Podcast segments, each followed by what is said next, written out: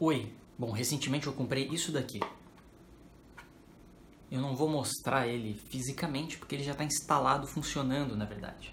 Mas isso daqui é um Raspberry Pi 3, que é um computador muito pequeno. É um dos menores computadores que tem aí para vender para o público em geral. E o meu objetivo com esse Raspberry Pi é botar para rodar um Lightning Node, que é o assunto desse vídeo agora.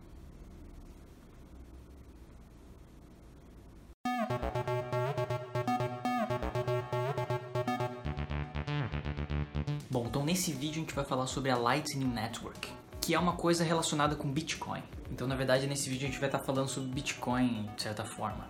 Bitcoin, aquela moeda virtual que subiu pra caramba e que tem um monte de gente falando sobre isso agora. Só que a gente vai falar sobre uma nova tecnologia que está sendo criada por cima da Bitcoin. Seria uma nova forma de realizar transações com essas moedas. Transações mais eficientes e com maior escalabilidade. Bom, o negócio é o seguinte: com certeza muitas pessoas que você conhece estão envolvidos com Bitcoin ou compraram alguma Bitcoin ou falam sobre isso o tempo inteiro. Bitcoin durante 2017 agora no início de 2018 ficou realmente popular. Até o canal Porta dos Fundos fazendo vídeo sobre Bitcoin. Bitcoin finalmente virou mainstream. Está todo mundo falando nisso. Só que pelo fato de todo mundo estar falando sobre Bitcoin e agora começando a usar Bitcoin, um problema apareceu. Que é o problema de escalabilidade ou seja, conseguir se adaptar a todas essas pessoas que estão chegando e usando o Bitcoin. Ou seja, tinha tanta gente usando o Bitcoin, fazendo transações dentro do sistema, que as taxas para realizar essas transações começaram a ficar muito altas, porque tinha muita gente usando o negócio. E o sistema não estava preparado para receber esse monte de gente que estava fazendo transação com Bitcoin.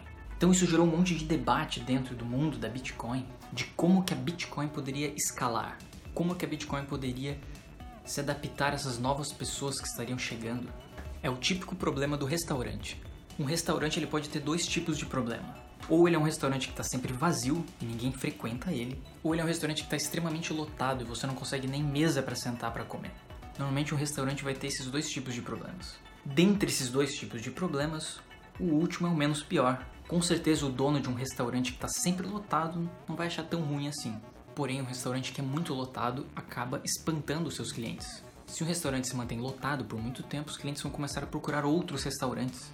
Então foi mais ou menos isso que estava acontecendo com o mundo da Bitcoin. Tinha muita gente usando o sistema e o serviço começou a ficar deficitário. Começou a ficar muito caro para realizar as transações e começou a demorar muito para confirmar essas transações. Por isso que teve um monte de gente que começou a falar que Bitcoin não daria certo e que outras moedas poderiam ser melhores que a Bitcoin que outras moedas poderiam lidar melhor com essa escalabilidade. Bom, e uma das formas mais simples de você resolver o problema de um restaurante lotado é você simplesmente colocar mais mesas e cadeiras para as pessoas. Ou quem sabe comprar a loja do lado para ampliar o restaurante. É isso que muitos restaurantes fazem quando eles começam a ter esse tipo de problema. Eles simplesmente ampliam o tamanho do restaurante. E foi mais ou menos o que aconteceu também no mundo da Bitcoin.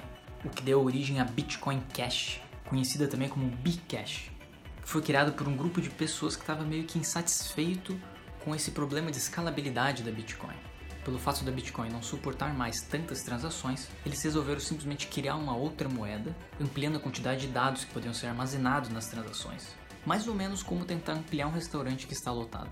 Eles simplesmente criaram um fork, ou seja, todas as transações que tinham acontecido com Bitcoin no passado também fazem parte do histórico da Bitcoin Cash e aumentar a capacidade de armazenamento da rede. Só que os desenvolvedores da Bitcoin original, da Bitcoin de verdade, eles chegaram à conclusão de que essa não era uma boa forma de lidar com o problema de escalabilidade, porque simplesmente ampliar a capacidade da rede, meio que como você amplia um restaurante que está lotado, no longo prazo é insustentável, porque isso levaria a vários problemas, como por exemplo você precisar de uma internet ultra mega rápida para conseguir verificar as transações que estão ocorrendo. Ou seja, se você simplesmente aumentasse a capacidade da rede Bitcoin de forma linear, no longo prazo isso seria insustentável. Que é a mesma coisa que aconteceria com um restaurante. Por mais que você aumente um restaurante que está tendo problemas de superlotação, você não pode aumentar ele para sempre. Não existe nenhum restaurante no mundo que se tornou tão grande que dominou uma cidade inteira. É impossível você ir aumentando o tamanho de um restaurante de forma linear. Digamos que simplesmente aumentar a área de um restaurante, colocar mais mesas, também não é sustentável no longo prazo. Você não vai conseguir fazer isso para sempre. Por mais que o seu restaurante seja super bom e que muita gente goste de comer lá, você não vai conseguir crescer dessa forma para sempre. Bom, moral da história. várias pessoas começaram a estudar uma nova forma de tentar lidar com esse problema de escalabilidade dentro da rede Bitcoin.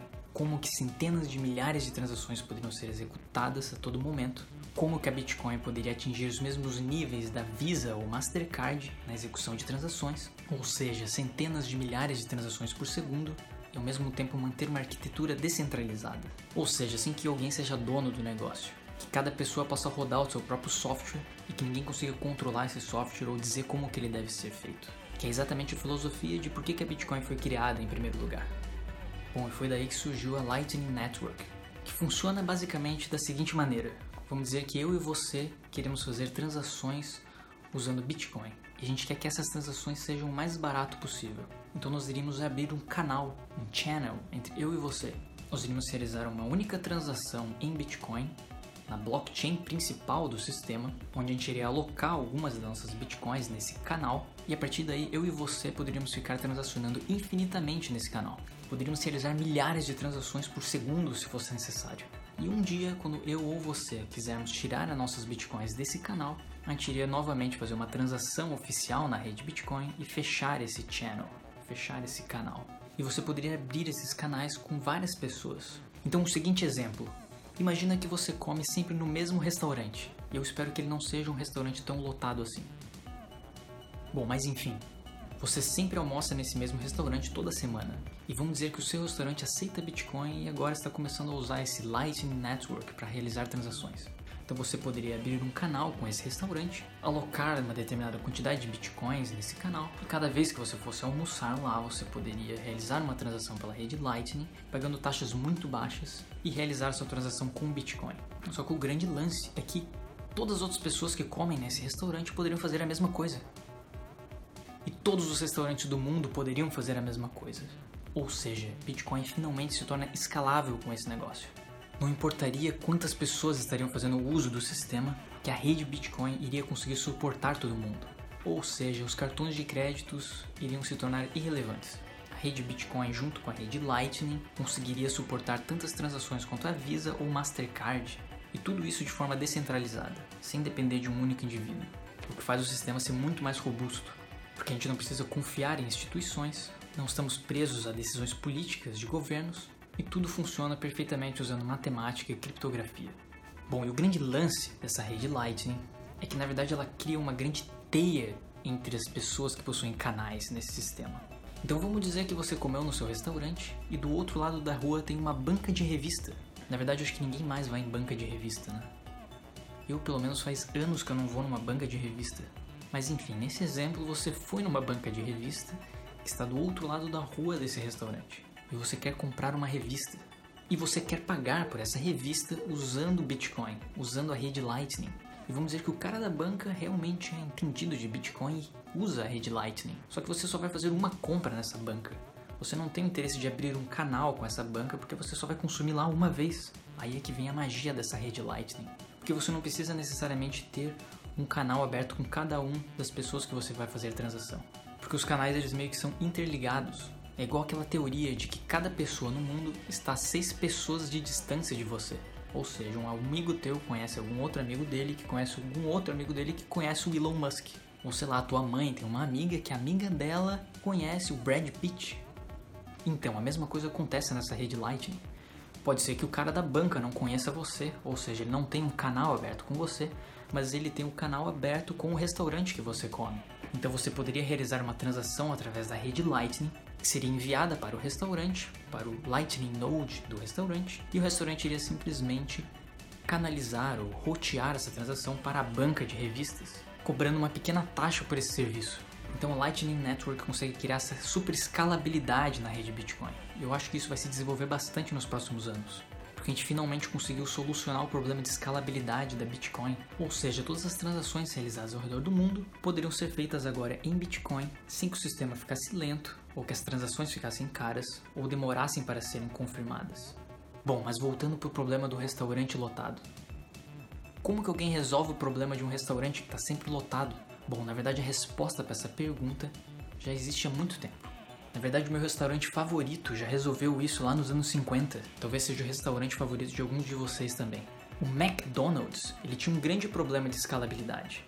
Ele é um restaurante que ficou muito popular e que todo mundo gostava do hambúrguer que eles vendiam. E simplesmente ampliar o tamanho do McDonald's não iria fazer eles dominarem o mundo. Com certeza, se para lidar com o problema de muitas pessoas querendo o hambúrguer deles, o McDonald's tivesse simplesmente aumentado o tamanho do restaurante, eles não teriam se tornado o que eles são hoje. Eles resolveram esse problema com uma coisa muito simples: franquias. Ou seja, você abrir um McDonald's igualzinho em vários locais diferentes. E assim eles resolveram o problema de escalabilidade deles. Porque eles conseguem vender o hambúrguer em vários lugares diferentes do mundo, de forma descentralizada, e eles simplesmente não colocaram mais mesas nas lojas do McDonald's. Eles resolveram isso de uma forma inteligente. Então, na verdade, a Lightning Network, esse novo formato de realizar transações com Bitcoin, seria uma espécie de franquia da Bitcoin, que cada pessoa vai poder criar seu próprio canal de pagamento e isso tem grandes chances de resolver o problema de escalabilidade dessas moedas virtuais de uma vez por todas. Talvez agora finalmente essas moedas virtuais vão dominar o mundo de verdade. Talvez o vídeo do Porta dos Fundos, onde tem um cara num restaurante tentando comprar coisas com Bitcoin, talvez isso finalmente vai acontecer de verdade. E talvez todos os restaurantes funcionem daquela forma. Bom, poste um comentário sobre o que você achou desse vídeo. Eu pretendo fazer outros vídeos sobre essa Lightning Network mostrando um pouco desse negócio funcionando. Esse é um sistema bem novo e que tem muita coisa para evoluir ainda. Bom, é isso aí. Tchau.